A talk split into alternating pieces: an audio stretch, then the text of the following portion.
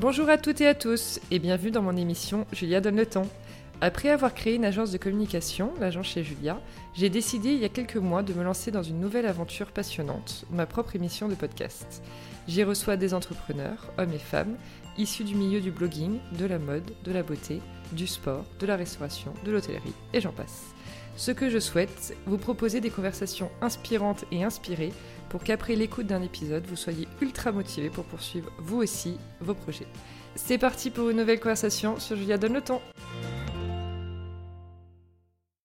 Hello à toutes et à tous L'interview qui va suivre, je rêvais de la faire depuis un an et demi quand j'ai commencé à avoir l'idée de la création de ce podcast. Je suis donc très heureuse de pouvoir échanger aujourd'hui avec une femme entrepreneur qui a créé un concept canon dans l'univers de la beauté, qui vient de faire une levée de fonds de plusieurs millions d'euros, qui a aussi eu un bébé il y a quelques mois. Je suis donc avec Juliette Lévy, fondatrice et CEO de MyCream. Coucou Juliette. Coucou Julia. Et merci d'être avec nous. Avec plaisir. Bon, ça c'était de l'intro, hein, voilà. je un peu cheesy, mais très sincère. Euh, à ton tour maintenant, est-ce que tu peux nous parler rapidement de ton parcours, tes études, tes premiers stages, euh, tout ça, tout ça? Oui, alors euh, donc, bah, je m'appelle Juliette, j'ai 32 ans, je suis mariée, j'ai un petit bébé de 6 mois qui s'appelle Solal et j'ai monté il y a 7 ans Oh My Cream, qui est un concept store que tu connais bien. Très très bien. dédié à la beauté alternative, à la fois plus clean, plus experte, plus inspirante aussi, selon nous. Euh, l'idée, elle remonte euh, finalement à pas si loin et à la fois à très loin. J'ai toujours été une grande, grande, grande fan de beauté. Enfin, c'est, limite pathologique chez moi. J'adore ça. Euh, je pensais en revanche pas du tout évoluer dans ce milieu-là. J'ai fait un parcours assez classique, une prépa HEC. Ensuite, j'ai fait les secs mes stages en finance, en contrôle de G euh, pour suivre le petit parcours de bon élève euh, et tout ce qu'on attendait de moi à l'époque, je pense. Et euh, pour finalement me rendre compte que j'avais énormément de mal à me projeter dans l'avenir que j'avais aucune idée finalement de ce que je voulais faire, ce qui est toujours un petit peu angoissant, tu vois, quand tu finis tes études, là, alors par où on commence? Bah Jusqu'à ce qu'effectivement on je réalise qu'en fait, j'avais le droit de laisser un petit peu plus euh, libre cours à euh, mes envies personnelles, euh, ce que j'aimais dans la vie. Je me suis un petit peu écoutée. Je te coupe, pardon, mais tes parents t'ont aussi beaucoup apporté en termes de confiance en soi, en toi? Ah oui, ça t'a aidé? Alors ça, sans, voilà, sans trop m'étaler là-dessus, parce que je pourrais tenir deux heures sur le sujet. Tu vois, quand j'ai réfléchi à ce que je voulais transmettre à, mon fils Solal, c'est la confiance en lui. Je trouve que c'est une arme dans la vie absolument incroyable. Et j'ai vraiment été éduquée pour le coup dans un cocon extrêmement euh, bienveillant, une bonne famille nombreuse où on te dit que euh, tout est possible, tu fais ce que tu veux, écoute-toi, euh, t'es forte, t'es super, euh, sans te dire tout le temps que t'es la meilleure, c'est pas du tout ce que je suis en train de dire, mais ce côté écoute-toi, tout est possible et tu feras ce que tu veux dans la vie, mm. ma fille, moi je trouve ça génial. J'ai beaucoup douté, je me suis posé beaucoup de questions dans la vie, mais je pense qu'au fond de moi, je savais que je finirais par y arriver. Je savais pas comment, je savais pas par quelle boule prendre. Et parce que je suis quelqu'un qui a tendance à, qui a tendance à poser euh, beaucoup de questions, tu vois. Mais je savais que je finirais par tirer mon épingle du jeu parce qu'encore une fois, euh, j'avais des parents qui me disaient toute la journée euh, c'est pas grave de se perdre en chemin, tu finiras par trouver le tien, on sait quoi. Et ça, c'est assez génial. Et beaucoup d'entrepreneurs aussi dans ma famille, ce qui fait que c'était complètement démystifié pour moi. Je, pour moi, c'était une option comme une autre, pas du tout ni plus compliqué, ni plus risqué. Enfin, tu vois, c'est des choses ça, qui me sont passées complètement au-dessus quand je me suis lancée. Bah pour moi, c'était une évidence que bon, on pouvait signer un CDI ou lancer une boîte, quoi. C'était c'est même combat. Et d'ailleurs, moi, je me sentais totalement incapable de signer un CDI. Pour moi, c'était le niveau d'oppression maximale. Ah et c'était à l'inverse très très euh, simple et tout à fait naturel euh, de lancer quelque chose. Et euh, c'est pour ça qu'à la fin de mes études, quand ma mère me dit mais euh, va, t'enchaînes les crises d'angoisse, tu t'es pas du tout épanoui dans ce que tu fais, écoute-toi, euh, t'as forcément la réponse en toi, euh, tâtonne, euh, mais trouve quoi, trouve ta voie. J'ai fait mes stages de fin d'études dans le domaine de la beauté, j'ai une vraie révélation, autant pour le retail, le terrain, la vente que évidemment le secteur de la cosmétique qui me passionnait depuis toujours. Et surtout, j'ai eu le plaisir de découvrir que finalement, il restait des choses à faire, parce que c'est une industrie qui est complètement saturée en apparence. Pour autant, euh, à l'époque déjà, le marché était en pleine mutation, il se passait plein de choses, les gens avaient envie de de consommer différemment, de se tourner vers des marques qui n'étaient pas forcément celles qu'on se trouvait euh, à chaque coin de rue. Ça, c'est vraiment ce que j'ai découvert pendant mon expérience euh, au bon marché, euh, parce que j'étais sur tout le, département beauté et vraiment sur la surface de vente, donc au contact direct des clients, et j'ai compris énormément de choses. Et en fait, tu vois, j'ai pas réfléchi plus longtemps que ça, quoi. Je, suis rentrée des vacances de Noël, j'ai terminé mon stage et je me suis dit, bah écoute, je me pose dans un bureau et, et je vais monter quelque chose. Et à l'époque, j'avais pas d'autre concept que faire les choses un peu différemment en m'écoutant principalement, en faisant attention aux mille petits détails qui moi ne me correspondait pas. Euh, et, ça faisait très peur à tout le monde parce que justement j'avais pas un concept, tu vois, euh, résumé en une phrase, hyper impactant, hyper révolutionnaire, euh, mais j'étais convaincue que si moi il me manquait quelque chose, je devais pas être la seule. Donc c'est un petit peu comme ça qu'est né Oh My Cream, donc en 2013. Et aujourd'hui, c'est quoi Oh My Cream Donc c'est une chaîne de, bah, de concept store ultra expert qui a vocation à bah, initier les femmes à toute cette nouvelle génération de marques, mais incroyable hyper différente de tout ce qu'on a pu connaître jusqu'à présent parce que euh, euh, hyper, euh, hyper clean, super efficace parce qu'elles ont des formules où il y a une vraie valeur ajoutée avec des démarches, des histoires qui méritent d'être racontées, qui pour enfin qui résultats sont pour moi beaucoup plus inspirantes que les grandes marques institutionnelles que je trouvais très froides, très désincarnées très distanciante, mm. tu vois. Euh, donc voilà, et le tout avec un focus sur le conseil qui est vraiment la clé de voûte, je pense, de notre concept. Hyper expert, hyper transparent, hyper indépendant à l'heure où toutes les vendeuses dans tous les magasins sont challengées sur telle ou telle marque mm. ou sur tel ou tel euh, nouveau euh, produit. Bah, nous, c'est vraiment le besoin du client et sa peau qui passe en priorité et bah, sans en avoir forcément tout à fait conscience au début, aujourd'hui, on sait que c'est ça qui fait la différence. Oui, bien sûr. Ton état d'esprit quand tu as lancé Oh My il y a eu les six premiers mois, je crois, tu étais derrière un bureau, toute seule.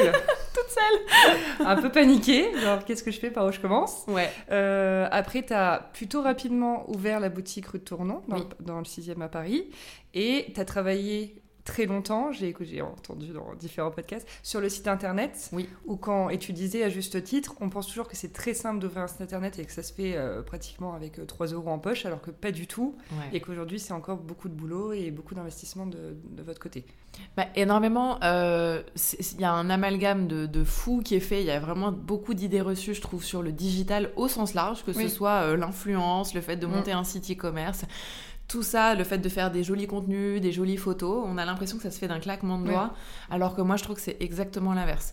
À l'heure où à l'époque on te disait on va passer au tout digital, les magasins physiques sont morts, moi j'ai toujours pensé exactement, alors pas le contraire parce qu'évidemment que je crois énormément au digital, mais je pense que les deux sont indissociables, que c'est pas si compliqué en tout cas d'ouvrir une boutique. Ça nécessite une mise de fonds qui est pas toujours. Alors oui, c'est quand même toujours quelques dizaines de milliers d'euros. C'est avec ça nous qu'on a lancé notre première euh, boutique, mais c'est pas si compliqué. C'est un business que les banques comprennent, donc tu peux aller, euh, tu vois, euh, toquer comme moi je l'avais fait à l'époque à euh, chez, ton, chez ton banquier euh, qui me suivait à titre perso et à qui tu peux dire bah, voilà, est-ce que vous me prêteriez 50, 100 000 euros euh, pour lancer une boutique? C'est quelque chose de très tangible, de, de très traditionnel.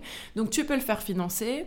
Dans notre cas, ça a été rentable très rapidement. Ça crédibilise incroyablement un concept à l'heure où il y a beaucoup de pure players qui se lancent et qui peinent justement à se faire connaître. Mine de rien, c'est une vitrine 24 heures sur 24 dans la rue. Donc je trouve que c'est un outil euh, qui a une puissance incroyable et qui est pas si compliqué à mettre en œuvre. Alors que le web, ça me semble beaucoup plus euh, opaque, beaucoup plus coûteux. Nous, on a développé en plus, alors c'était une erreur très clairement, mais euh, une solution complètement sur mesure au lieu de faire appel à des solutions sur étagère type PrestaShop, Magento et aujourd'hui on est sur Shopify. Ben, ça nous a pris un temps fou, je te dis quasiment un an de boulot, aussi parce que c'est vrai qu'il y a site internet et site internet, tu peux te lancer comme ça, mettre trois euh, packshots euh, sur un site, mais pour moi il se passera pas grand chose, ou tu peux décider d'être différent de faire des contenus, de shooter des visuels euh, qui soient euh, euh, les tiens et donc qui permettent à ta marque de se construire, de faire appel à une directrice artistique. Nous, on doit énormément à Clémentine de Tu seras mm. beau qui a bossé avec nous pendant 6-7 ans jusqu'à très récemment et qui a tout construit. Bah, tout ça, c'est des choses qui sont très coûteuses, très chronophages, qui mm. demandent beaucoup d'énergie mais qui pour moi sont des investissements nécessaires. Mais c'est ce qui a fait qu'effectivement, en deux mois, la boutique elle est sortie de terre. En un an, après avoir beaucoup ramé, on a réussi à sortir notre site internet. Aujourd'hui, donc il y a combien de boutiques en France? Aujourd'hui, il y en a 13 et il y a 10 ouvertures prévues l'année prochaine. Waouh L'année prochaine, 2020. 2020, ouais, ouais. 2020. Là, ça, on attaque dès le mois prochain. On ouvre Ah ouais. euh, rue du marché Saint-Honoré et rue Oui. Vavin. J'ai une amie qui habite là-bas. Elle Paris. est si contente. Ouais. Nous aussi, Non, on est ravis. trop bien. Et, euh, et le site internet. Et parle-nous alors aussi évidemment de la ligne de skincare Oh My Cream. Ouais. Que tu as lancée Alors, euh, il y a deux ans et demi, un peu plus de deux ans. Alors, Oh My Cream Skincare, c'est un petit peu comme tout ce qu'on fait chez Oh My Cream. C'est né d'une petite intuition, d'une envie, en fait. Euh, c'est un rêve de petite fille que de lancer ta propre Bien marque sûr. de produits de beauté. Et pourtant, à, à la place que j'occupais, franchement, j'avais vraiment conscience du fait qu'il fallait pas lancer une marque pour lancer une marque, que c'était très difficile de se différencier, même si évidemment on avait un atout de taille qui était qu'on avait le réseau de distribution. Parce que Oui. pour moi, une marque, elle se construit aussi beaucoup par, le, par son réseau de distribution. C'est pas neutre d'aller en parapharmacie, d'aller chez Sephora ou d'aller en grand magasin ou d'aller chez Colette. Euh, nous, on avait déjà cette euh, porte euh, grande ouverte, Mm. donc c'était une vraie chance.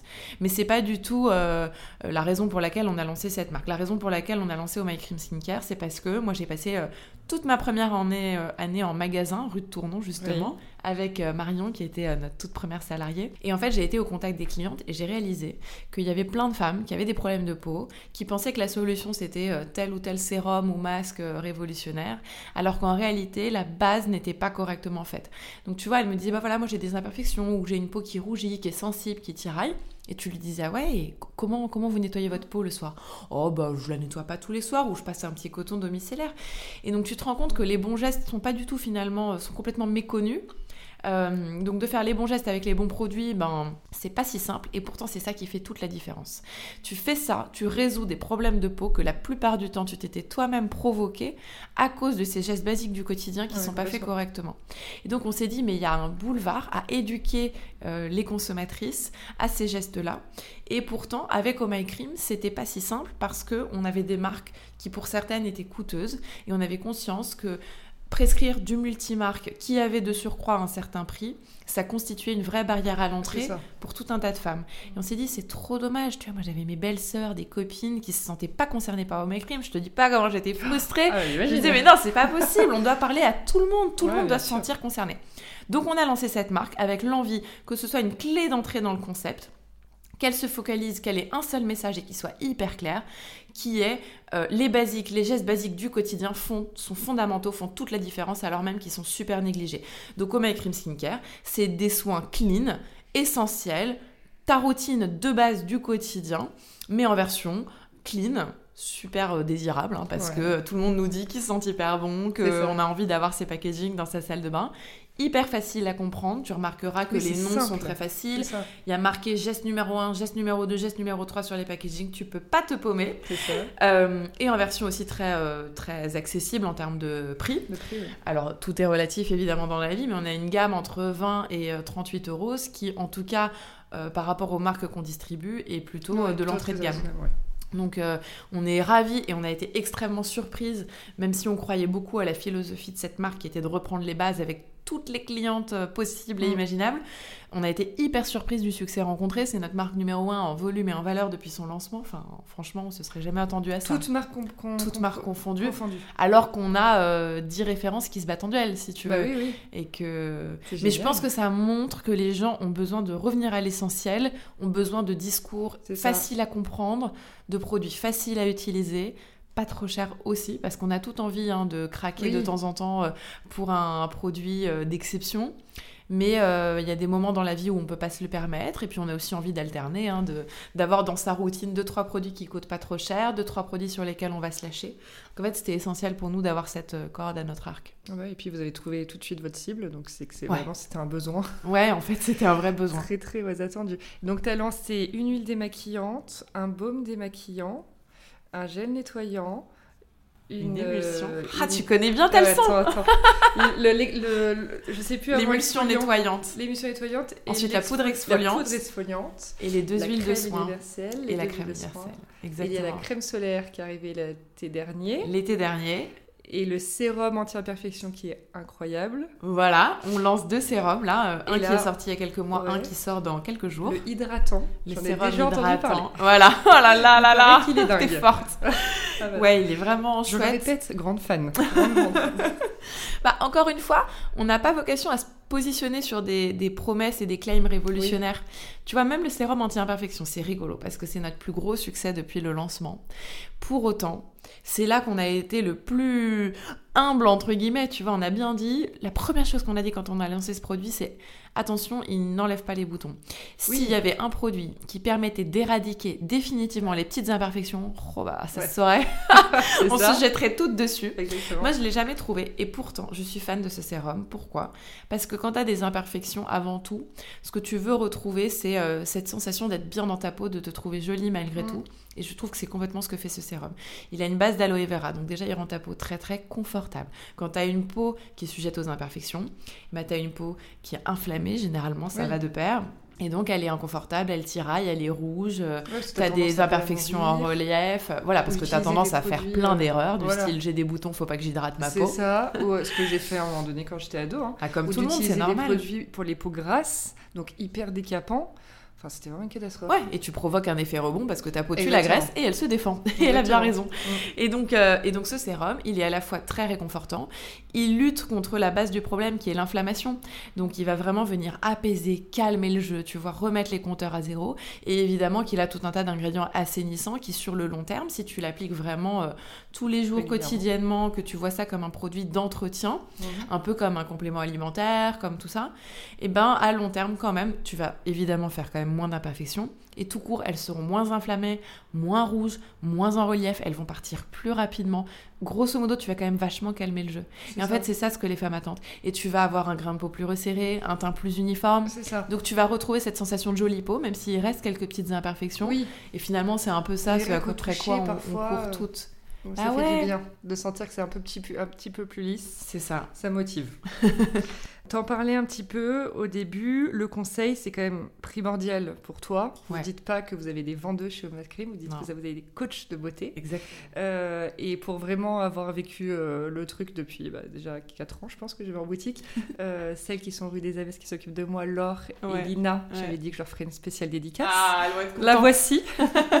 elles sont vraiment, enfin voilà, tu, tu sens que tu arrives, tu dis j'ai tel problème, tu as tout de suite ce diagnostic de peau oui. qui est hyper bien fait et gratuit donc ça c'est hyper important aussi à préciser. Et, euh, effectivement, on, te, on sent qu'on te vend pas euh, les produits pour la marque, pour le prix, mais vraiment pour tes besoins. Et d'ailleurs, on mixe aussi souvent les marques en t'expliquant pourquoi, euh, en expliquant de quoi est composé chaque produit. Si tu dis que tu veux que du vegan, eh ben ça va que du vegan. Si tu veux du bio, ben, ça, on va que dans le bio. c'est vraiment hyper. Enfin, bien fait, c'est facile à dire, mais euh, je trouve que vous avez une vraie expertise et que c'est pour ça qu'on vient chez vous. Bah, tu as raison, l'expertise, c'est la clé de tout. Ce qui fait que le concept fonctionne, je pense, c'est qu'effectivement, toutes les femmes sont en besoin de conseils. Il y en a qui pensent qu'elles sont des quiches, qu'elles n'y connaissent rien et, et, qui parfois osent pas franchir la porte d'une boutique. Donc nous, ce qu'on voulait vraiment mettre en avant, c'est la bienveillance avec laquelle on va, on va t'expliquer euh, qu'il y a forcément d'ailleurs des choses que tu fais bien sans le savoir. et puis il y a aussi des choses que tu peux probablement améliorer. Et ce côté euh, initiation, éducation, pédagogie plaît beaucoup aux clientes parce qu'en fait, comme tu l'as souligné, nos conseillères, c'est de véritables expertes. C'est pas anodin, ça demande beaucoup d'investissement dans la formation. Ça demande d'avoir beaucoup d'exigences dans le recrutement pour ne prendre que des filles qui sont sincèrement passionnées par ce qu'elles font, passionnées par la biologie cutanée, par les ingrédients, parce que ça ça s'invente pas. Après, évidemment que nous, on met notre couche de formation par-dessus et euh, on fait une formation initiale qui est très longue, mais on fait aussi de la formation continue pour qu'elle reste euh, toujours au-dessus du niveau de nos clientes qui sont particulièrement euh, pointues. Donc l'expertise, c'est la clé, mais on a un vrai savoir-faire dans le fait de transmettre cette expertise, de, passer du temps avec chaque cliente. Mm. Euh, c'est pour ça aussi qu'on n'est pas dans les grands magasins, qu'on n'est pas dans les centres commerciaux, parce qu'on n'est pas armé pour gérer un trafic de masse. Oui. Euh, on a besoin de passer beaucoup de temps avec chacune d'entre vous. Et surtout, la, grosse différence chez Oh Cream, je pense, c'est que le système, on n'est pas venu le biaiser avec des challenges de marque, avec des incentives sur tel produit. Au contraire, on se dit, mais quelle chance d'être un distributeur multimarque, mm. d'avoir euh, plusieurs dizaines de cordes à ton arc. Mm. On a quasiment 2000 euh, références produits. C'est très rare de trouver euh, réponse à tous tes problèmes dans une seule marque. Bah, nous, résultat, on pioche dans chacune avec notre expertise pour trouver une vraie réponse à ton problème de peau. Et ça, si tu le biaises en disant non, en fait, cette semaine, on va vendre que du Tata Harper. La mm. semaine d'après, on va vendre que du Dermalogica. Bah, tu casses tout. Bah, je pense que la transparence est, notre vraie indépendance, très sincère dans tout ce qu'on fait. Même dans les vidéos qu'on tourne, tu vois, et qu'on met sur les réseaux sociaux, sur le site internet, les filles, elles parlent de, leur, coup de cœur. Ce n'est jamais dicté par nous. Euh, c'est toujours très sincère. C'est toujours des produits qu'elles utilisent. Et c'est ça ce qui fait que les clients se reconnaissent en nous, qu'ils ont confiance. Et moi, je dis toujours à tout notre staff que la confiance que les clients mettent en nous, c'est notre principal capital. C'est le truc auquel il faut faire le plus gaffe. C'est ça, parce que après, en fait, ça crée de la fidélité et les gens reviennent. Exactement. je trouve que c'est un peu comme dans un resto. Bah oui. Euh, tu vois, il faut que ça soit beau, il faut que ça soit bon. En fait, il faut que ça soit beau, que le service soit bien. Mais si c'est pas bon, ouais. Même si c'est un endroit hyper bon, la base. que tout le monde... eh ben, les gens ils viennent une fois, oui, parce qu'ils sont curieux, mais ils ne reviennent pas. À la base, c'est un produit de qualité et un service absolument excellent. Ça. paraît fou. Aujourd'hui, on parle beaucoup euh, d'images et c'est évidemment essentiel. Mais la base, euh, c'est du bon produit et, et du bon service. Enfin, et ce service, bah, ça tient à peu de choses, mais ça tient à une liberté absolue de, de, parole. Moi, quand j'étais en boutique, je me souviens très bien, c'est le moment où le shampoing Caudalie est sorti, j'étais dingue de ce truc. Toutes les clientes qui passaient la porte, je leur disais, mais allez euh, à la pharmacie du four qui était au coin de la rue, allez tester ce shampoing, il est dingue. Tu, tu, on n'est pas dans une logique de vente immédiate, on est dans une logique de construction d'une relation long terme, de confiance avec des clientes qui ont besoin de pouvoir avoir des référents qu'elles peuvent croire et qui peuvent parfois les orienter par des choses qu'elles vendent pas. Donc euh, les nanas, elles peuvent te faire repartir après un diagnostic de poids avec plein d'échantillons et pas avoir vendu. C'est pas grave, c'est pas notre KPI principal, c'est pas ce sur quoi elles sont incentivées. Euh, et moi, je peux euh, vendre des shampoings Caudalie pendant deux semaines. C'est pas grave. Enfin, je bah me suis fait plaisir. J'ai une cliente qui est satisfaite et, qui reviendra. Parce que c'est l'authentique. Et... Mais bah, c'est vrai, ça m'avait marqué. Je suis allée avec deux amies dans la boutique des Abbesses et la première a expliqué sa routine et mmh. Laure lui a dit Mais en fait, elle est très bien ta routine. Ah, elle, a, elle, a, pas mal d'acné, mais elle a arrêté la pilule comme beaucoup de femmes à 30 ans, nan, nan, nan, les boutons reviennent. c'est Voilà. Euh, et une autre qui est venue, et effectivement, elle lui a fait tester plein de produits et elle lui a dit Vous n'êtes pas du tout obligé d'acheter maintenant, finissez ce que vous avez à la maison bah, bien. Sûr, faut pas gâcher. Voilà. et elle est partie avec plein de petits échantillons et du coup, elle a testé, elle est revenue, elle a dit Bon, voilà, ça j'ai adoré, ça j'ai moins aimé. Bah et, du coup, l'achat se fait hyper naturellement. Bah oui. Et c'est vrai que oui, tu as envie de revenir parce que, parce que tu te sens bien écouté et pas forcé. Ouais, c'est très bien résumé. voilà. On va t'embaucher, Julia. Avec plaisir. Euh, parlons un peu de toi, euh, plus en détail. Qu'est-ce que, qu'est-ce que tu gères, toi, aujourd'hui, au sein de MyCrime alors, je suis moins dans l'opérationnel que j'ai pu l'être euh, toutes les premières années.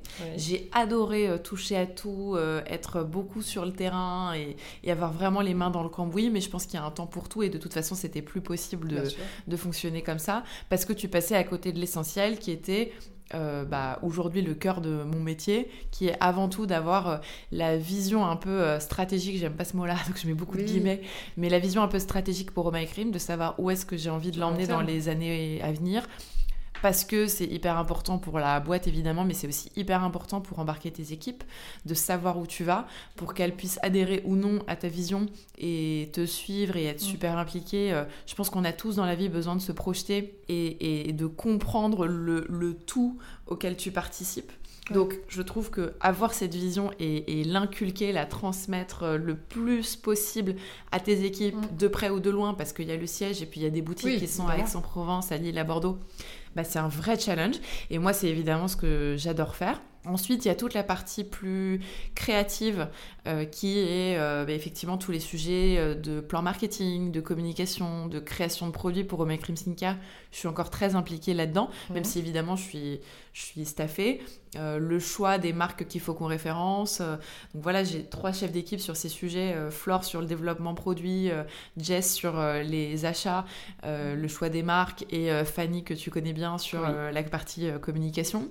Donc on bosse vraiment main dans la main et, et justement pour pouvoir me concentrer vraiment sur ces sujets. Avant, j'avais un agenda que je subissais un petit peu, tu vois, il était mm. open bar et tu bookais des créneaux et je me retrouvais à enchaîner 10 réunions dans la même journée euh, mm. et à la fin, tu es complètement euh, lessivé. Et en fait, t'as pas pu donner le meilleur de toi-même parce que passer d'un process finance à un sujet logistique, à tout d'un coup, c'est quoi le prochain produit au Make Skincare qu'on va bah lancer? C'est pas comme ça que ça marche. Et c'est vraiment comme ça, moi, que j'ai fonctionné toutes les premières années. Je pense que ça peut fonctionner comme ça un temps. Mais là, je sentais que j'étais tout le temps en réaction, j'avais tout le temps un train de retard et que je mettais quelque part, d'une certaine façon, en risque la boîte.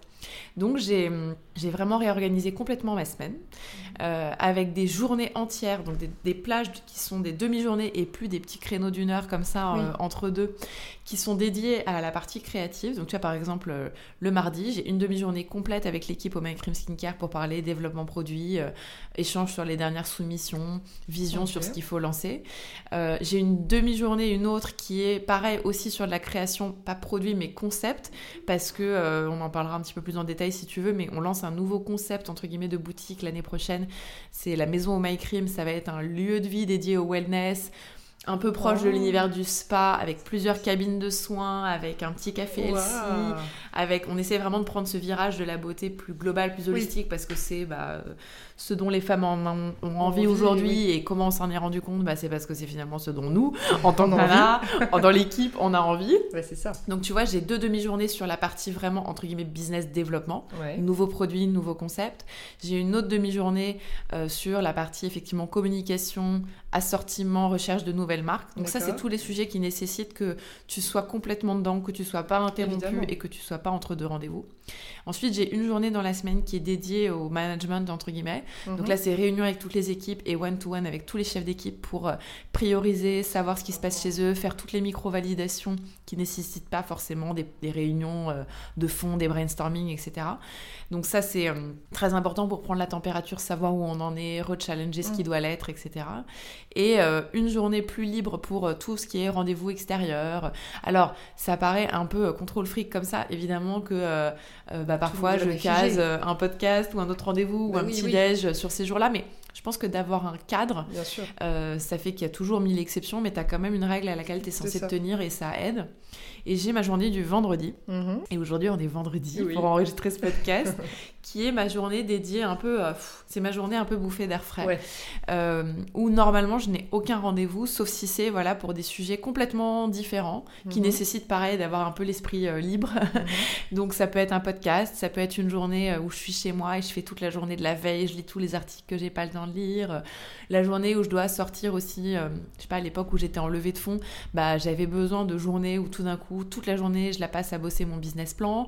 Euh, ça peut être une journée où je vais euh, me balader, aller voir de nouveaux concepts, de nouveaux magasins, m'inspirer, euh, voir des gens. et ça peut aussi être des journées où, quand je sens que la cocotte minute va complètement exploser, bah, je fais complètement autre chose. Je prends ma journée off et, et je décompresse parce que dans des métiers où tu as besoin d'être un petit peu créatif, d'avoir du recul et d'avoir de nouvelles idées quand même assez souvent, si tu, peux, si tu veux pas vite être à la traîne, bah je pense que c'est important d'avoir des bouffées d'air. Et alors, qu'est-ce que tu préfères? Bah alors moi je, je, en fait c'est une question difficile parce que euh, tu vois je t'aurais dit historiquement j'ai une bouffée j'ai une phobie administrative donc j'aime pas tout ce qui est administratif. Pour autant euh, j'adore tout ce qui est financier. J'adore les chiffres. En fait ça m'amuse beaucoup. C'est quelque chose que j'ai longtemps pas maîtrisé. Tu vois, la compta, pour moi, c'était un, une langue étrangère que je ne comprenais pas. J'y suis toujours. Comme beaucoup euh, de gens, je pense. Euh, comble parce que j'ai un mari euh, entrepreneur expert comptable. Bref, ah, no comment. mais, mais maintenant, tu vois que j'ai une vraie team sur ce sujet-là de trois personnes je m'éclate à regarder les situations comptables. J'ai toujours été drivée par le chiffre, moi. Donc, euh, tous les jours, je suis greffée à mon appli qui me donne les chiffres qu'on fait euh, en live, en boutique, sur le site. C'est un truc vraiment qui me fait marrer. Et pour autant, ce que je préfère aussi, c'est les sujets euh, créatifs. Tu vois, le développement produit. J'ai l'impression d'être un gosse dans un magasin de jouets, quoi.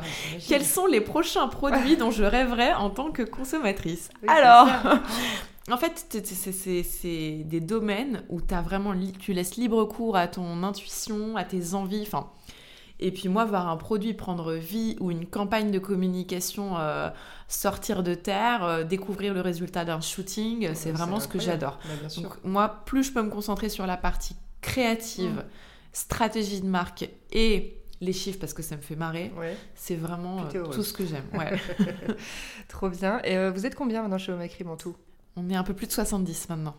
D'accord. Et alors, est-ce que ça t'arrive de te dire, j'ai 32 ans, j'ai créé une boîte, de lever des centaines de, millions, d'euros et je gère, entre guillemets gérer, 70 hein, personnes? Il n'y a pas de moment où tu te dis, ouf, dingue, grosse pression. Bah, ou c'est vu que c'est venu naturellement Si, bah alors c'est venu naturellement, pas du jour au lendemain, et en fait, euh, il faut pas être hypocrite. Oui, je suis hyper contente de ce qu'on a construit. Je dis on parce que c'est quand même une construction euh, franchement assez euh, collective. Hein. Toute seule, tu n'arrives pas là. Mais euh, il te faut des staffs, il te faut des investisseurs, il te faut des fonds, enfin il te faut plein de choses. Mais je suis, je suis assez fière de effectivement de là où, où on est aujourd'hui. Je suis trop contente effectivement quand tu reçois des petits messages qui te disent oh là là j'ai envie de me lancer et tu es hyper inspirante pour moi. Je, je vais pas te cacher que forcément je pense que c'est très satisfaisant et, c'est hyper excitant. Euh, et je, suis, vraiment ravie d'en être à ce stade de boîte. Après, forcément, quand tu vis les choses de l'intérieur, tu sais que c'est jamais tout rose, qu'il n'y a rien de tout noir ou tout blanc, que ça va avec son lot de difficultés, que c'est des montagnes russes, qu'il y a des hauts, des bas. Mais pour moi, c'est même pas un aspect euh, négatif du truc, c'est ça va avec, ça fait partie du jeu. Et personnellement, ça m'éclate. Je pense que je moi je me révèle dans les phases de stress, dans les phases où c'est la merde. Et, et franchement, j'adore ça, ça, ça m'excite euh, beaucoup, limite quand tout se passe bien et que ça devient un peu routinier, je m'emmerde un peu. Mais, euh, mais oui, je me dis que c'est chouette, mais j'ai conscience de tous les efforts et tout le travail qu'on a fourni pour en arriver là, donc je me dis pas tout d'un coup, ah, coup de baguette magique et mon Dieu, euh, je constate ce qui s'est passé. Et surtout, j'ai vraiment conscience du chemin qui nous reste à parcourir parce qu'il y a encore plein de gens qui connaissent pas My Crime que je me dis mais oh, il n'y a pas assez d'heures dans une journée pour tout faire et pour aller aussi vite que ce qu'on aimerait. On a plein plein plein d'idées euh, pour la suite et, et donc euh, tu vois, enfin c'est chouette d'en être là, mais alors on n'est pas arrivé quoi. Oui, parce que après tu es peut-être très ambitieuse et tu as envie d'aller loin. Ouais. En termes de communication, parce que c'est un peu aussi le, truc du podcast, relations presse, stratégie d'influence, etc., comment tu as géré au début et jusqu'à aujourd'hui, quel a été un peu le chemin parcouru? Alors, euh, bah, comme tout ce qu'on fait encore une fois chez nous, on fait les choses de façon assez intuitive, assez naturelle, un peu comme elles viennent. Et euh, bah, la communication euh, ne fait pas exception. Au tout début, j'ai jamais pensé, peut-être à tort d'ailleurs, euh, prendre une agence de presse pour gérer nos relations presse. Parce que, euh, comme pour tout, j'ai toujours un peu envie de voir euh, comment on s'en sort nous avec nos petits bras. Et si on galère, bah, on appelle au secours. Mais si on s'en sort, on se dit, bon, bah, on continue comme ça jusqu'à ce que qu'on soit en difficulté. Donc au tout tout début, on a quand même eu de, la chance. L'histoire est faite de toujours de belles rencontres et c'est un peu euh, comme ça que ça se passe dans la vie toujours. J'avais euh, Fleur qui, qui, était aussi euh, une de mes toutes premières salariées avec Marion, qui connaissait très bien Jeanne, une journaliste beauté au L, qui nous a beaucoup aidé au début, qui nous avait aidé à construire notre tout premier dossier de presse parce qu'on savait pas comment ça fonctionnait, qui nous a donné deux trois beaux conseils franchement et je la remercierai jamais assez du style il faut que tu te mettes en avant, il faut que tu incarnes le concept, il faut que tu montres que tu es une petite jeune de 24 ans qui te lance euh, mm. et qui veut réinventer euh, le domaine de, l'industrie de la beauté.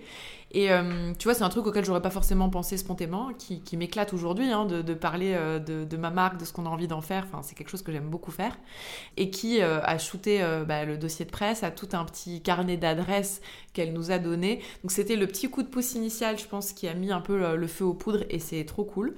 Et après, les choses se sont faites naturellement. C'est-à-dire que je pense notamment grâce à l'existence de la boutique, on avait un lieu que les gens venaient assez facilement découvrir. Et euh, très rapidement, tu vois, le bouche à oreille s'est mis en place et puis euh, tu as euh, ton premier article dans le L et après, bah, résultat, tous les autres veulent en parler aussi. Mhm. et, et, en fait, on a eu historiquement une super couverture presse de façon assez naturelle. Je pense que c'est parce que on répondait aussi à un besoin des journalistes beauté qui avaient envie un peu d'un souffle de fraîcheur. Complètement. Parce qu'il y avait aussi plein d'autres éléments qui rentraient en compte, à savoir le côté femme entrepreneur, mm. jeune entrepreneur, tu vois le côté des petites nanas qui se lancent et qui n'ont pas, euh, qui ont pas peur. Euh, je pense que ça, ça séduisait peut-être euh, des gens. Sûr. Ça a joué. Et, et voilà, ça s'est fait comme ça. Et en fait, on n'a jamais eu à faire finalement autrement. Les réseaux sociaux, c'est pareil. Au début, c'est moi qui les gérais. je faisais plein de choses bien et plein d'erreurs. c'est toi qui filmais Instagram Ouais, pendant, euh, je dirais, euh, je sais pas, euh, peut-être 2-3 ans. Ah oui. donc je prenais mes petites photos, qui n'étaient pas toujours très jolies. je faisais pas mal de backstage parce que, en fait, encore une fois, je fonctionnais à la tuition. Donc moi, je me disais, qu'est-ce que je regarde moi sur Instagram? Bah, Je suivais des entrepreneurs et quand je suivais des marques, j'aimais bien avoir, voir ce qu'il y avait derrière les marques mm. et que ce soit pas juste des fils hyper commerciaux où on te poussait du produit, etc. Donc je me disais finalement, quand tu suis une marque, c'est comme quand tu suis une influenceuse c'est ce qui est le moins commercial qui marche, ce qui est le plus authentique qui fonctionne. Et on a toujours été authentique sans jamais mettre le mot dessus. Enfin, l'authenticité, la bienveillance, la transparence, c'est des buzzwords depuis quelques temps. Nous, on s'était, on n'avait jamais intellectualisé le truc. On s'est jamais dit, il faut qu'on soit transparent, il faut qu'on soit authentique. Juste, moi, je mettais euh, ce que j'avais envie de mettre à un instant T, sans programmer, sans réfléchir. Et, euh, et ça fonctionnait parce que bah, c'est clairement ce que veulent les gens. On a très très vite aussi fait le choix, pas forcément pareil, très intellectualisé, d'incarner le concept, de mettre beaucoup en avant les équipes. Ça, c'est pareil. Aujourd'hui, on dit que c'est une best practice. Nous, à l'époque, c'est juste qu'on se disait, euh, mais en fait, au bureau, on a mille conversations euh, beauté tous les jours. Euh, faut les partager, en fait. C'est ça ce que les gens aiment, c'est savoir ce que Jess, notre directrice des achats, ce sur quoi elle a craqué dernièrement. Marion, quelle est sa routine beauté. voilà. Donc, on a toujours fonctionné comme ça. Et puis après, forcément, au fil des années, on a un peu charté le truc. on a vraiment embauché des équipes dédiées aux relations presse, à l'influence, au partenariat. On a professionnalisé un petit peu notre gestion des réseaux sociaux en ayant un feed évidemment qui est programmé plus en amont, etc. Et, euh, mais tu te poses toujours mille questions. Tu vois, là en ce moment, notre grosse réflexion, c'est on trouve justement qu'on parle trop de produits et qu'on ne parle pas assez de la beauté comme un lifestyle, comme quelque chose de très global, euh, qu'on n'a pas un champ assez large et que le résultat, on est peut-être moins inspirant qu'avant. Donc là, on se pose beaucoup de questions, on se remet dans la peau de notre et on se dit, euh, moi, quand je suis une marque beauté, de quoi j'ai envie qu'elle me parle c'est toujours ce à quoi on revient, tu vois. On, se pose dans un bureau et on se dit, ok, les filles, vous, vous suivez qui? Et c'est quoi les postes qui vous plaisent le plus? Et c'est comme ça qu'on arrive à réinventer le truc assez, euh, assez régulièrement. Et donc aujourd'hui, on a une équipe de, de trois personnes dans l'équipe de communication. On a Fanny, qui est notre directrice communication, qui chapeaute un petit peu tout et qui est très très focus aussi sur les RP, qui nous a fait vraiment passer un cap en termes d'influence digitale où on était historiquement moins bon que sur les RP euh, traditionnels, la presse print, etc. Euh, sur les partenariats, où elle nous a vraiment ouvert un champ, on était très euh, beauté, beauté, et elle nous aide à pénétrer des sphères beaucoup plus euh, mode, lifestyle, autres que le microcosme de la beauté que, dont on a finalement aussi un peu fait le tour. On a Ellie qui est responsable de toute la production de contenu, de toute la gestion des réseaux sociaux tout le community management. Et on a Cécile qui est notre directrice artistique. Donc c'est à la fois une grosse équipe et une petite équipe. Elles sont gentiment sous l'eau. Ça demande énormément de travail en fait, d'entretenir des relations avec euh, des prescripteurs, euh, de produire énormément de contenu parce qu'on en produit beaucoup. Donc ça coûte cher, mais ça prend euh, beaucoup de temps. Et puis il y a les vidéos. Bah oui, on fait beaucoup de vidéos. Tu vois, si tu regardes les réseaux sociaux, que ce soit en story ou dans le feed, ben c'est des choses qui demandent beaucoup de travail. C'est à la fois, je trouve, pour, pour résumer un peu euh, ma réponse à tes questions. À la fois quelque chose de très naturel, de très instinctif, de très authentique, parce que de toute façon, sinon, nous, on sait que ça ne marche pas.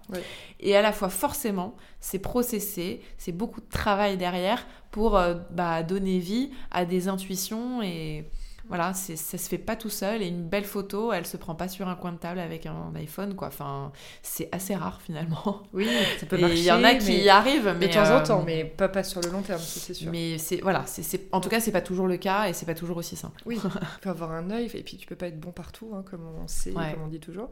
Euh, est-ce que tu crois aussi euh, beaucoup en la communication d'influence? Vous en faites un petit peu, mais voilà, est-ce que c'est quelque chose où tu y vois un avenir? Qu'est-ce que tu penses de cette moi, je... c'est quelque chose qui me fascine pas mal parce que c'est une découverte finalement assez récente. ça fait longtemps que je suis sur Instagram, mais le, le, business entre guillemets de l'influence, je, suis assez euh, novice en la matière et Fanny m'a justement beaucoup appris sur ces sujets-là parce que pour le coup, c'est son domaine d'expertise.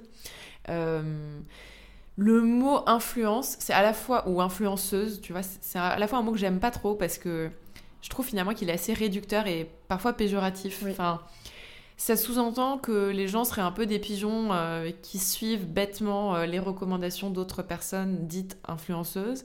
c'est réducteur parce que parce qu'on a encore une fois l'impression que c'est quelque chose de facile, euh, qu'il suffit de poster trois belles photos euh, pour être mm. influenceur, alors que moi je pense que pas du tout. Que derrière, les, derrière 90% des influenceurs, t'as des professionnels de la création de contenu, euh, t'as un taf énorme.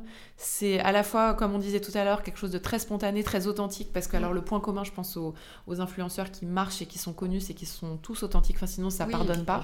Donc, euh, et à la fois, voilà, c'est un mot que je trouve génial parce que je trouve qu'il officialise le fait qu'aujourd'hui, les gens ont besoin de transparence et d'authenticité. Et moi, je j'adore ce système, j'adore cette notion d'influence parce que je suis la première mm. à aimer suivre des gens et à pas subir. C'est pour ça que j'aime pas ce mot-là parce que je trouve qu'il induit une notion de, de, quelque chose de subi, de quelque chose de très vertical, alors que mm. pas du tout. Mm. Euh, ces nouvelles prescriptrices, elles sont dans l'horizontalité, elles sont dans l'échange, elles sont dans une transparence absolue, sinon en fait elles ne fonctionnent pas. Et moi je suis la première à adorer suivre, je suis accro à Instagram, à suivre plein de nanas euh, que j'aime suivre. Pourquoi? Parce qu'elles parlent des sujets qui me touchent en ce moment, la maternité, parce qu'elles ont une déco que j'adore et que, euh, et que donc euh, ça m'inspire, ou parce qu'elles font des voyages que je trouve cool. donc ça peut être plein de choses, c'est hyper large et, et ça m'amuse beaucoup de voir à quel point, effectivement, des choses qu'on a fait euh, très naturellement, on a vachement évolué aussi dans notre gestion des influenceuses. Historiquement, on n'a jamais payé, on n'a jamais eu de budget pour ça, aussi, bah, parce qu'on ne pouvait pas, enfin, on n'avait pas de sous pour le faire. Et là, on est dans une logique un peu différente, qui je trouve est vachement décriée. Tu as aussi la, l'idée reçue selon laquelle si tu payes c'est que c'est fake, c'est pas vrai. Nous, euh, on commence à payer des gens pour parler de nous et j'ai pas honte de le dire parce que on se tourne toujours vers des gens qui seraient naturellement par ailleurs sinon des ambassadeurs de notre marque, qui la connaissent, qui l'apprécient, qui l'ont déjà testée. Simplement, je trouve qu'effectivement, il faut reconnaître que c'est aussi un métier, que c'est aussi chronophage, qu'il y a des gens qui gagnent leur vie grâce à ça. et que c'est un peu péjoratif que de dire, bah non, euh, si c'est authentique, euh, c'est pas payé.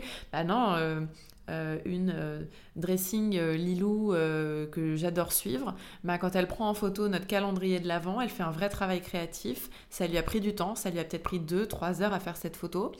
Et. elle met à sa communauté. Exactement. et donc moi, je, trouve ça normal et pas honteux que ce mmh. soit devenu un business. Et je pense que ça n'enlève rien à l'authenticité parce que de toute façon, c'est un équilibre euh, très compliqué à trouver, mais si tu ne l'as pas, de toute façon, ça ne marche pas.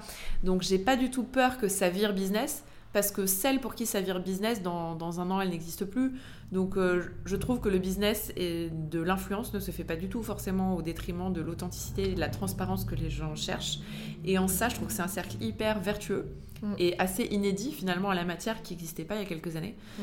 Donc, non, j'adore ce sujet. Et surtout, dans la beauté, il y a tellement de marques, tellement de... de... je parle du skincare, je parle aussi du maquillage, par exemple qu'il faut parfois aussi savoir sortir son épingle du jeu et ça va avec ces propositions de partenariat ou de voyage de presse, par ah exemple, un peu plus poussé, avec des... où tu crées une vraie relation avec l'influenceur.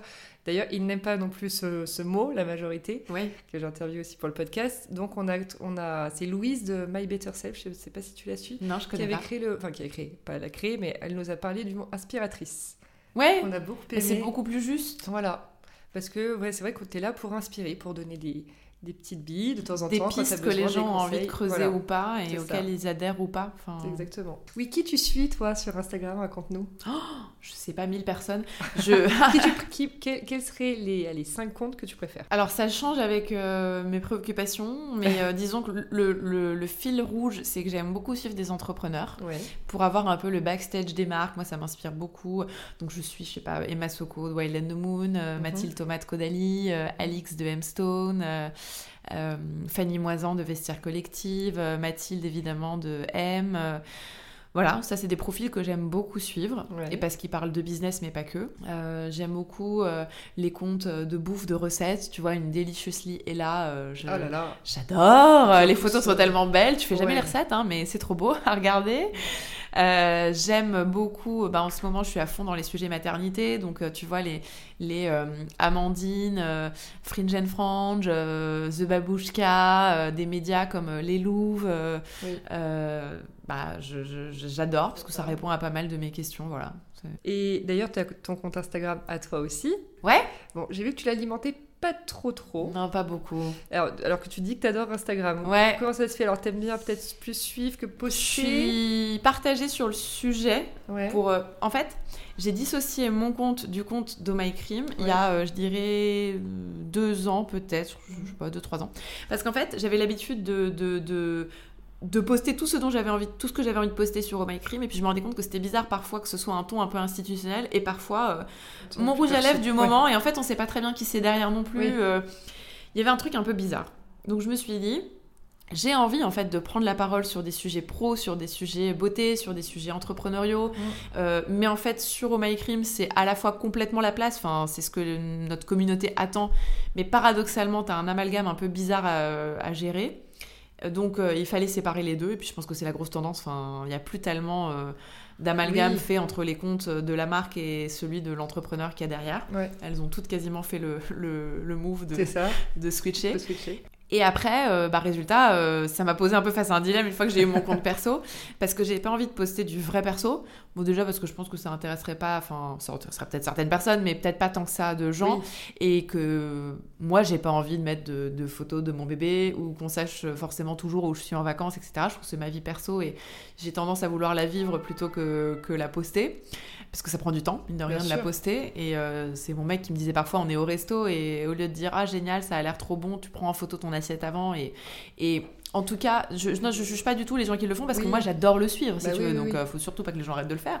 mais, euh, mais, mais moi, c'est en Ça- fait, c'est pas ma façon d'être Ouais. et ça me correspond pas tant que ça. Et je fais rien qui ne soit pas ultra naturel. Évidemment. En revanche, tout ce qui est du perso à la frontière du pro, parce que évidemment quand tu es entrepreneur, en plus les deux sont très intimement liés, euh, bah ça je le fais avec euh, plaisir. Enfin si je suis en vacances et que j'ai envie de me montrer ma routine de produits euh, quand je suis à la plage, ou euh, de montrer un petit pied de mon bébé parce que je sais que ça intéresse des gens de savoir si on peut gérer maternité et entrepreneuriat. Et c'est un sujet sur lequel je peux tenir des heures, ben voilà, tout ce qui est à la frontière, je le fais, mais après, par manque de temps aussi, et, et- et parce que je suis un peu dans le tout ou rien, voilà, c'est pas forcément dans mes habitudes de poster. Et parce que peut-être je m'autorise pas toujours aussi, t'as un peu. euh, moi, j'ai un peu le côté, bah, qui ça va intéresser, qui je suis pour. euh, pour raconter Mhm. ça en pensant que mais bon, j'ai- tendance à le faire de plus en plus parce qu'effectivement, j'ai pas mal de messages privés qui Bah me oui. posent des questions, qui, qui, me montrent qu'elles sont assez friandes en fait de pas mal de choses. Mm. Euh, donc je pense que je vais, je vais peut-être le faire un petit peu, m'autoriser à le faire un peu Bah plus. oui, moi je serais, la, je serais la première à liker. Mais tu vois, j'aimais beaucoup quand tu mettais en avant toi ta routine beauté. Oui, Parce que, bah, mine de rien, euh, t'es un peu le cerveau ou t'es vraiment dans la première étape de la stratégie quand tu choisis une marque, quand tu développes un produit au Oui. MyCrib. Et du coup, savoir qu'est-ce que toi tu utilises, bah bien sûr. euh, bah, je trouve ça hyper sympa. Ça, je le fais régulièrement, mais donc via le, je, je, je- je Plus sur préviens sur mon site perso, Voilà. sur mon Instagram perso, qu'il y a un live sur l'Instagram de My Ah oui, c'est ça. Mais sur l'Instagram de My Crime, j'essaie de le faire une fois tous les mois ou tous les deux mois. Ouais. Je fais un live dans ma salle de bain où je parle de ma routine, de mes Ouais. produits, etc. Mais je le fais sur Oh My Crime parce que euh, bah, déjà il y a plus d'audience. Oui. Et, euh, et je redirige la communauté qui me suit à titre euh, perso sur Euh, l'Instagram euh, Juliette. Lévy-Cohen. Je les redirige vers l'Instagram de pour ça. ce moment-là. Ok. Et parlons donc de ce fameux sujet sur lequel tu peux t'exprimer deux heures. De comment peut-on gérer euh, une vie de maman, euh, en plus euh, assez récente pour toi, parce que ton bébé a six mois, Ouais. et une vie d'entrepreneur avec une équipe à gérer, etc. Est-ce que déjà ça a été, j'ai une question qui m'est venue, est-ce que pour toi, tu de poser la question d'avoir un bébé en gérant au MyCrim, en gérant voilà, une grosse boîte, ça a été un frein à un moment donné dans ta tête où tu t'es jamais dit ah non j'y arriverai jamais, euh, je repousse à plus tard? Bah, la vie est bien faite. J'ai pas eu d'envie de bébé avant que ce soit le moment où ce soit possible. Alors, est-ce que euh, cause à effet ou pas? En vrai, j'en sais rien. Mm, mm. Euh, donc non, ça n'a jamais été un frein. Euh, moi, c'est plutôt mon mec qui a poussé pour qu'on accélère sur ce sujet-là, Mm. bébé. Et moi, j'aurais pu attendre encore un tout petit peu. Je pense qu'on n'est jamais complètement prête. Et Oui. pour autant, j'étais tellement certaine que je rêvais d'avoir une famille nombreuse et plein d'enfants. Pour moi, c'était un peu un non-sujet. Je me disais, ça viendra quand ça viendra. Bon. Donc c'est venu finalement euh, bah, tôt et tard, enfin tu vois, premier bébé à 32 ans, euh, rien de fou. Mais après 7 ans de boîte, et ça je pense qu'en fait après coup, euh, heureusement que Heureusement que j'ai lancé ma boîte tôt. Oui. Il y a plein de gens qui disent Ah là là, c'est couillu de lancer une boîte à 24 ans. Je dis Mais attends, c'est le truc le plus facile du monde. Parce que euh, là, pour le coup, maintenant que j'ai euh, un mari, un enfant, bah, un emprunt d'appart, je réfléchirai à deux fois bah, avant de lancer une boîte et de pas gagner ma vie pendant un an ou deux. alors qu'à l'époque, j'étais étudiante chez mes parents, je donnais bah des cours de maths pour me payer mes vacances et mes fringues. zéro sujet, tu vois, zéro pression. J'ai même pas réfléchi est-ce que ça va marcher ou pas. Tu, sais, tu mm. te poses pas la question, juste t'avances, tu bosses. euh, bah pour le bébé, en fait, euh, les premières années, résultat, c'était pas d'actualité. Mon mec est aussi entrepreneur. On était tous les deux dans des créations de boîtes. Franchement, ça t'occupe tellement bah l'esprit. Ça te remplit tellement que, que, je pense que ça repousse peut-être assez naturellement l'envie d'un bébé. Enfin, je sais pas, je parle de mon cas, je sais pas, je sais pas comment c'est pour les autres, mais nous, c'était nos bébés, quoi. Nos boîtes, c'était. Euh, et tu passes tellement de temps et t'es tellement comblé par ça mm. que pendant des années, euh, pour moi, c'était évident que j'étais concentrée là-dessus et que ça me suffisait largement. Et, Jonathan aussi. Donc, les, choses se sont bien faites. Et au moment où on a commencé à avoir envie d'un bébé, donc euh, l'été dernier, quand on enfin dans l'été 2019, euh, juste après s'être mariée, ben, en fait, je me suis pas posé la question de savoir si c'était possible. Aussi parce que je pense que j'ai une nature euh, à la fois très positive et euh, relativement inconsciente. Je pense que mhm. c'est un défaut, mais aussi une qualité. je me pose pas trop. Enfin, à la fois, je me pose beaucoup de questions. À la fois, ça ne me freine jamais. Je me doutais que ce serait pas simple. Oui. Et qu'en tout cas, ça se ferait pas tout seul. Ça, pour moi, ça a été une évidence. Je me suis dit, bon, la boîte a 7 ans. Franchement, je suis staffée parce que tu vois, j'écoute beaucoup de podcasts aussi euh, de maternité où il y a des entrepreneurs qui disent euh, ça a été hyper hyper dur de gérer euh, un nouveau-né et ma boîte. Bah ouais, c'était en création de boîte, je, vais pas te mentir, je l'ai pas connu et j'aimerais pas le connaître. Je, pense vraiment que c'est pas simple. Si t'es pas en création de boîte, t'es quand même dans la configuration la plus géniale parce que oui, il y a beaucoup de boulot, mais il y a, y a, beaucoup de métiers où il y a beaucoup de boulot, que tu sois entrepreneur ou pas. En revanche, la spécificité d'être entrepreneur, c'est que tu as une flexibilité incroyable. Et je pense que la clé pour, pour bien gérer euh, la maternité avec un boulot prenant, c'est l'organisation et la flexibilité. Mm. Donc, la flexibilité parce que tu es bien content quand ton môme est malade de te dire bah, je me barre à 16h et je l'emmène chez le pédiatre, je m'en fous, je ferai mes mails à 22h, euh, qui ça gêne Évidemment. Ensuite, euh, si tu es euh, staffé correctement, parce que c'est le seul écueil je trouve quand tu es entrepreneur, et moi c'est ma chance, c'est que j'ai six chefs d'équipe complètement incroyables qui ont une maturité sur leur sujet, qui font qu'au jour le jour, contrairement aux premières années, elles n'ont pas besoin de moi. Encore une fois, ce que je te disais tout à l'heure, je suis là pour donner l'impulsion, pour insuffler l'énergie, rebooster les gens, donner la vision, euh, participer évidemment euh, au projet créatif. Mais ça, si t'es pas là pendant deux jours, c'est pas grave. Alors bon, un congé mat, c'est un petit peu plus long. J'ai clairement pas pris un congé mat de quatre mois, c'était pas possible non plus. Enfin non, d'ailleurs, je te dis une connerie parce que je pense que c'était possible et que je me le suis pas autorisé. Mais euh, parce qu'avec ce niveau de staffing, eh ben, en fait, tu peux complètement te reposer sur eux si tu anticipes un petit peu. Et puis, pas non plus injoignable. Ah oui, et puis alors évidemment, quand je parle de, de, de s'arrêter. T'es pas présente peut-être physiquement. T'es pas présent physiquement, mais tu fais tes mails, t'es là s'il y a besoin, t'es joignable, et puis parce que t'aimes ça, enfin je veux dire, couper, couper complètement. Euh, euh, moi, je rêvais d'avoir du temps pour m'occuper de mon bébé et profiter de cette période de vie qui est incroyable, qui est unique et que t'es pas forcément amené à vivre dix fois dans ta vie. Donc, j'insiste, je pense qu'il faut vraiment en profiter. Mais après, à chacun sa façon d'en profiter. Enfin, il y a des gens qui n'ont pas envie d'être toute la journée avec leur bébé à la maison. Moi, j'adorais ça, franchement. je pense que j'aurais pu être aussi femme au foyer dans une autre vie. Mais en fait, non, parce que j'adore tellement mon boulot qu'en fait, à un moment, j'ai un peu pété un câble et j'ai dit, ah là, je veux, laissez-moi quelques semaines, juste trois semaines. Je veux plus qu'on m'appelle, je, je répondrai pas mail et bah, si la maison brûle, évidemment, appelez-moi. Mais, mais on me lâche un peu pendant trois semaines. Mais en fait, au bout de trois jours, j'étais là, je me remettais à répondre aux mails et tout, mais parce que j'adore ce que je fais. Donc euh, voilà. Donc j'étais staffée, mm. j'avais la flexibilité qui fait que franchement, je peux pas me plaindre. C'est quand même beaucoup plus facile quand tu es flexible, souple. Et je pense que c'est aussi le cas de nos salariés. On a beaucoup de mamans maintenant dans l'équipe et, elles apprécient, je pense, cette flexibilité mm. parce qu'on n'est pas là à compter les heures, parce qu'on a confiance dans les gens et qu'en fait, ils gèrent leur temps comme ils veulent tant que les résultats sont là. Et par contre, c'est marrant parce que c'est comme dans le boulot. C'est quelque chose d'à la fois très naturel, la maternité avec l'entrepreneuriat, mais c'est comme tout. T'as beau savoir qu'il n'y a que des solutions, que ça va se faire, que tout va, tout va bien se passer. Ça demande quand même de te poser des questions, d'y réfléchir et de t'organiser en conséquence. Et de faire en sorte que ouais, ça puisse bien se passer. Ça ne se fait pas tout seul.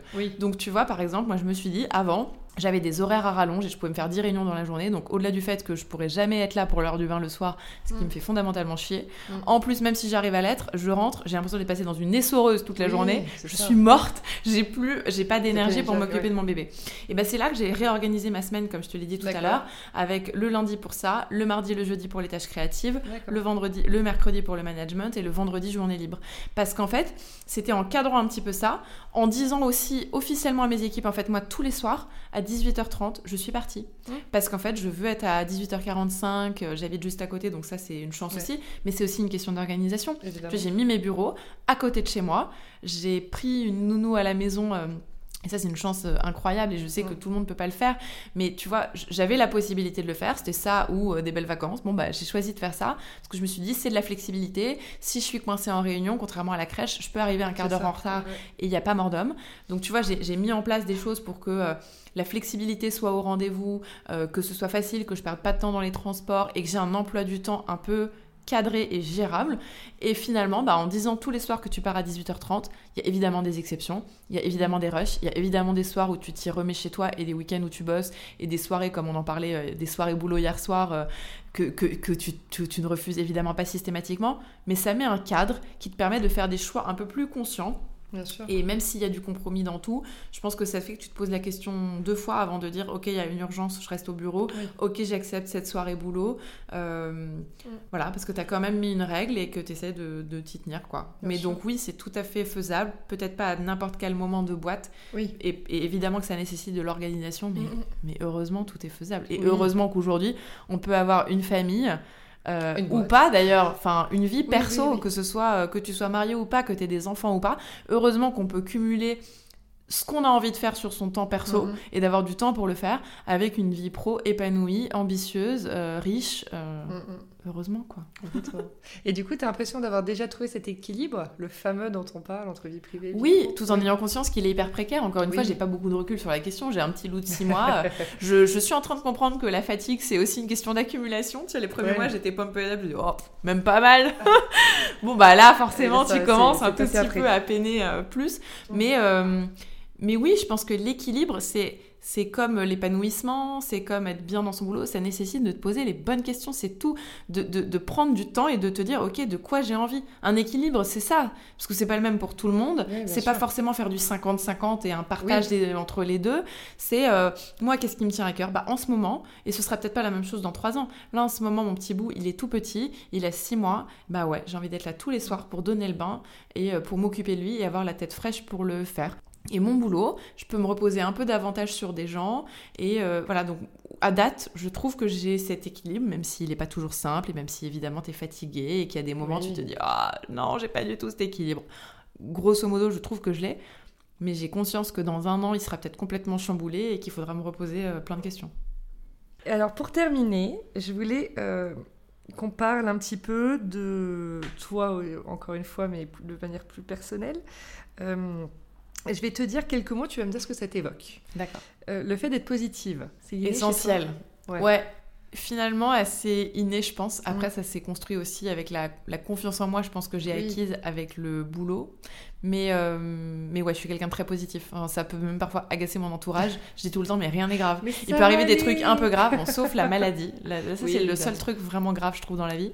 Euh, si la santé va, trouve que j'ai une inconscience qui consiste à penser qu'il n'y a jamais, je pense qu'il n'existe pas de problème sans solution. Mais je le pense euh, vraiment sincèrement.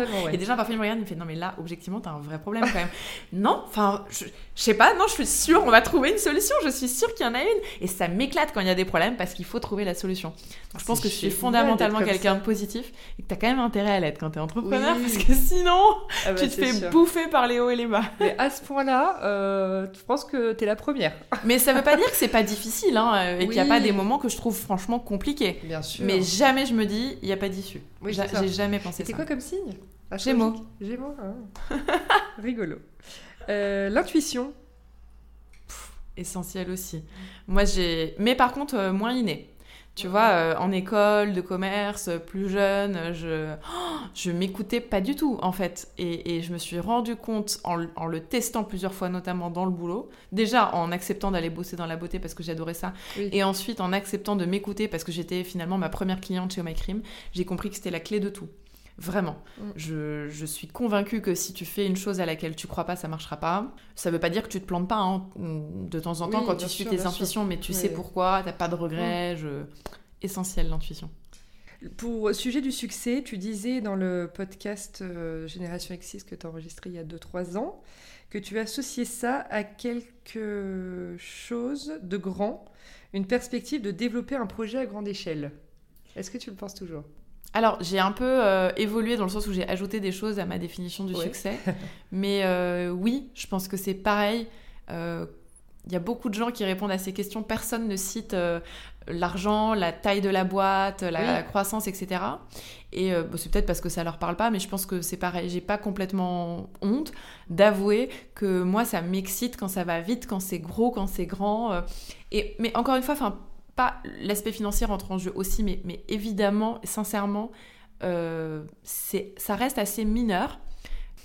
Parce que en fait, c'est plus le chiffre au sens large qui m'amuse. Moi, voir le chiffre d'affaires de mes boutiques augmenter, c'est pas pour le fric qu'il y a derrière que ça m'amuse, c'est parce que j'y vois un challenge, une carotte, mais qui m'excite. Et que moi, si je suis pas excitée d'aller bosser tous les jours et si j'ai pas des carottes, ça m'amuse pas. Mm. Donc de fait, et je pense que c'est lié aussi à mon éducation, j'ai un père qui a toujours vu les choses en très grand, qui a toujours eu les yeux dix fois plus gros que le ventre, qui a toujours voulu aller euh, beaucoup plus vite que la musique. C'est vraiment un entrepreneur dans toute sa caricature.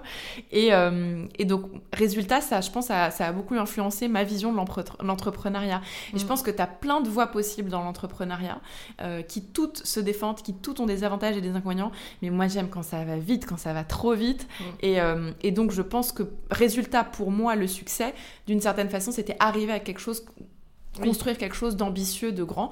Mais comme justement aujourd'hui, ma définition du succès, c'est savoir ce qu'on veut et l'obtenir. C'est pour ça que c'est très différent d'une personne à l'autre. Moi, j'ai réalisé aussi là, ces tout derniers mois, ces toutes dernières années, que finalement, mon driver dans la vie et ce euh, sans quoi je ne pouvais pas vivre, c'était la liberté. J'ai besoin d'être libre de créer des choses, j'ai besoin d'être complètement libre de mon, emploi du temps, même si c'est qu'une apparence, hein, parce que c'est ce fameux truc de l'entrepreneur qui est complètement libre. Si je décide d'aller faire les soldes d'une après-midi, je peux le faire. Simplement, moi, je bosse le soir, je bosse le week-end, je bosse en vacances. Euh, ben, tu rattrapes à un moment donné. Mais tu décides complètement de comment tu le gères. Et je pense que je pourrais pas vivre sans. Donc là, j'estime que j'ai temporairement une certaine forme de succès parce que je suis trop, trop, trop contente mm. d'avoir enfin cette vraie liberté. Parce que je suis staffée, parce que euh, j'ai compris aussi euh, comment il fallait que je m'organise, mm. et parce que j'ai compris qu'en fait, sans ça, moi, je pouvais pas respirer. Donc, euh, pour bien faire mon job, il faut que je sois libre, c'est comme ça. Et tu t'es écouté, voilà. Voilà, donc ma définition du succès, c'est un peu ça. Avoir ce après quoi on courait. oui, c'est ça. Et ta, ta notion de l'échec dans la vie? T'en as déjà connu, toi, d'ailleurs? Des... Eh ben, je parle rarement euh, d'échecs. Ça paraît un peu bisounours, mais c'est vraiment très sincère. J'ai fait plein d'erreurs. Je me suis cassé la gueule plein de fois. J'ai fait plein de trucs qu'il faudrait pas que je refasse. Mais c'est pas des échecs, quoi. J'ai testé des trucs, j'ai zappé des choses. Euh, j'en ai tiré quelque chose, franchement, euh, toujours, et pas parce qu'il faut en tirer quelque chose, parce que c'est juste parce que si t'es pas trop con, euh, quand tu vois les premières années, euh, j'ai jamais regardé les comptes en banque, je regardais pas la renta et tout, ben ça m'a valu de, de, vraiment faillir planter la boîte et de me retrouver à devoir lever des fonds dans des conditions assez compliquées. bah, ça te marque au fer rouge, hein, tu fais pas deux fois la même erreur. Mais, mais je te jure que je mettrai jamais le mot échec dessus. Mm. Un échec, c'est pour moi, ça est dedans, tu as la notion de truc irrémédiable, définitif, très statique. Alors qu'en fait, euh, l'entrepreneuriat, c'est un chemin sur lequel tu as plein de cailloux et il se passe plein de choses. Mais je pense sincèrement que si tu es entrepreneur, c'est parce que tu aimes bien les cailloux aussi, quoi. Et que si ça se coupe un peu, euh, c'est pas très rigolo. Donc, euh, non, c'est pas des échecs. C'est des, petits, des petits cailloux dans ta chaussure et mm. c'est presque, franchement, quand j'y pense, les difficultés de parcours, c'est souvent, et c'est très vrai ce que je te dis, c'est parfois c'est mes meilleurs souvenirs en vrai. Bah oui. Parce que c'est les plus rigolos. C'est comme dans la vie, si tu dis moi tout va bien, Java, j'ai le super bah les machins, ça intéresse personne. Ce qui est rigolo, c'est les petites anecdotes un peu croustillantes. Ben, c'est vrai aussi pour les échecs. Complètement. Euh, la charge mentale, est-ce que tu en as souffert à un moment donné? Tu t'es posé la question Est-ce que, tu vois, il y a, y a, trop de choses là sur, sur moi, sur mes épaules, il faut que je délègue il faut Ouais, bah oui, oui, complètement. Bah, j'ai mis le mot euh, charge mentale assez tard dessus. C'est une notion dont on parle beaucoup maintenant, mais peut-être on en parlait moins il y a quelques années, je trouve, ou je sais pas, j'y étais moins sensible. Mais oui, ce que je te disais tout à l'heure sur l'emploi du temps, le fait de passer dans une essoreuse toute la journée, de subir, d'avoir l'impression d'avoir la responsabilité de trop de choses, euh, bah oui, ça m'a clairement euh, pesé à un moment. Pas les premières années, parce que tu es dans l'euphorie du début et t'es pas encore fatigué, ça s'est pas encore accumulé. Mais tu vois, quand la boîte avait 4-5 ans, je dirais comme ça, il y a un an ou deux, il y a vraiment eu une phase euh, compliquée où c'était trop pour moi. Mm. Et donc là, bah, j'ai compris qu'il fallait apprendre à déléguer, et c'est pas toujours facile, qu'il fallait apprendre à faire confiance aux gens et à embaucher des gens qui aient des vraies expertises dans leur domaine pour pouvoir justement te reposer sur eux. Et c'est le cas aujourd'hui, et c'est vraiment ça t'allège ta charge mentale. Je pense que c'est pas facile parce que ça leur transmet d'une certaine mm. façon. Mais euh, voilà, maintenant quand je passe un sujet ou quand je dis il faut faire ça, avant j'aurais relancé dix fois, je l'aurais gardé moi dans ma to-do en secrète parce que je, me, je savais qu'il faudrait relancer, etc.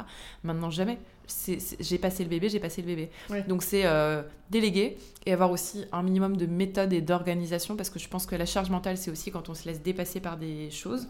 Et donc euh, c'est voilà, réorganiser mon emploi du temps, avoir des listes de to-do des listes très organisées. Moi, maintenant, dès que j'ai quelque chose dans la tête, pour justement pas que ça m'obsède, que ça m'empêche de dormir la nuit, je le note en fait. Je j'ai plus rien dans la tête, j'ai tout qui est écrit. Et ça, je trouve que c'est un vrai truc pour alléger ta charge mentale. C'est vrai. Et une question qui me vient, euh, que je t'ai pas posée avant, c'est toi qui prends toutes les décisions business pour MyCrim Ou tu te fais parfois aider? Euh, Qu'est-ce que tu entends par décision business euh, bah, Par exemple, embaucher telle personne, ouvrir une nouvelle boutique, faire une levée de fonds. Bah, oui, alors la vision stratégique et, et, où est-ce qu'il faut emmener la boîte, oui, c'est beaucoup moins. Après, euh, je le fais seul sans jamais le faire vraiment seul. Enfin, je dis tout le temps en rigolant qu'au MyCrim, c'est une dictature participative. C'est une dictature parce qu'il faut qu'il y ait un pilote à bord, c'est comme ça. On peut, on peut jamais être 15 à prendre une décision, c'est pas vrai. Et si tu suis l'intuition de 15 personnes, tu auras un truc un peu incohérent qui, qui, qui va à droite, à gauche, etc. Faut qu'il y ait un fil directeur qui plaira pas à tout le monde, mais c'est pas grave, c'est le jeu. Mais au moins, les gens après, ils sont à bord ou ils sont pas à bord, mais s'ils sont là, ils savent où ils vont. Participative, parce que moi, j'aime toujours beaucoup écouter tous les avis. J'ai toujours eu besoin que les gens adhèrent, euh, donc, euh, donc je demande toujours l'avis à tout le monde avant de prendre une décision. Ça se trouve, il y a 100 personnes qui me diront oui, je dirais non, mais ça te, ça te pousse toujours dans tes retranchements, ça te pousse à, à comprendre pourquoi toi t'es sûr que c'est non en fait, à, tu vois, à rationaliser un petit peu ton choix et c'est toujours hyper intéressant. Donc forcément tes investisseurs, ton staff, évidemment qu'ils influent sur la trajectoire de MyCrim, mais in fine, euh, ouais, j'ai pas mal de convictions, on va dire, euh, en la matière. Je, je, sais un peu où j'ai envie d'emmener la boîte. Et, euh, et, donc, oui, sur pas mal de sujets, quand même. C'est tout. Et pour terminer, dernière question, est-ce que tu aurais un mantra donc une phrase, un conseil qu'on t'a donné un jour, quelque chose que tu as lu dans un livre, qui te fait du bien, que tu te répètes peut-être quotidiennement? Bah, c'est ce fameux, euh, tu sais, comme il n'y a pas de solution, il n'y a pas de problème sans, solution. Au même titre, il n'y a rien qui n'est impossible pour moi. Et c'est pareil, ça paraît hyper naïf et je suis sûre que ça l'est. mais je le crois tellement sincèrement. Donc, euh, j'ai lu un jour, j'ai vu qu'il y avait des mots qui avaient été posés sur ça. C'est la phrase de Walt Disney qui dit Tout ce que tu peux rêver, tu peux le faire. Oui. C'est niais à souhait. Mais, mais c'est tellement vrai, quoi. C'est pas toujours euh, facile, ça veut pas dire que tu vas pas te planter. Oui, bien sûr. Mais c'est tellement con, on a qu'une vie. Si, si t'imagines un truc que tu te dis j'en ai besoin, j'en ai envie et que t'y vas pas, franchement. Ouais, c'est dommage. C'est vraiment dommage. Merci mille fois, Juliette. Merci, Julia. C'était très cool d'échanger avec toi et j'espère que l'épisode vous a plu autant qu'à moi. À bientôt. Merci d'avoir écouté l'épisode d'aujourd'hui. Si vous avez envie de soutenir le podcast, je serai ravie de lire vos commentaires et voir vos 5 étoiles sur l'application que vous utilisez. Et je vous dis à mercredi prochain pour un nouvel épisode.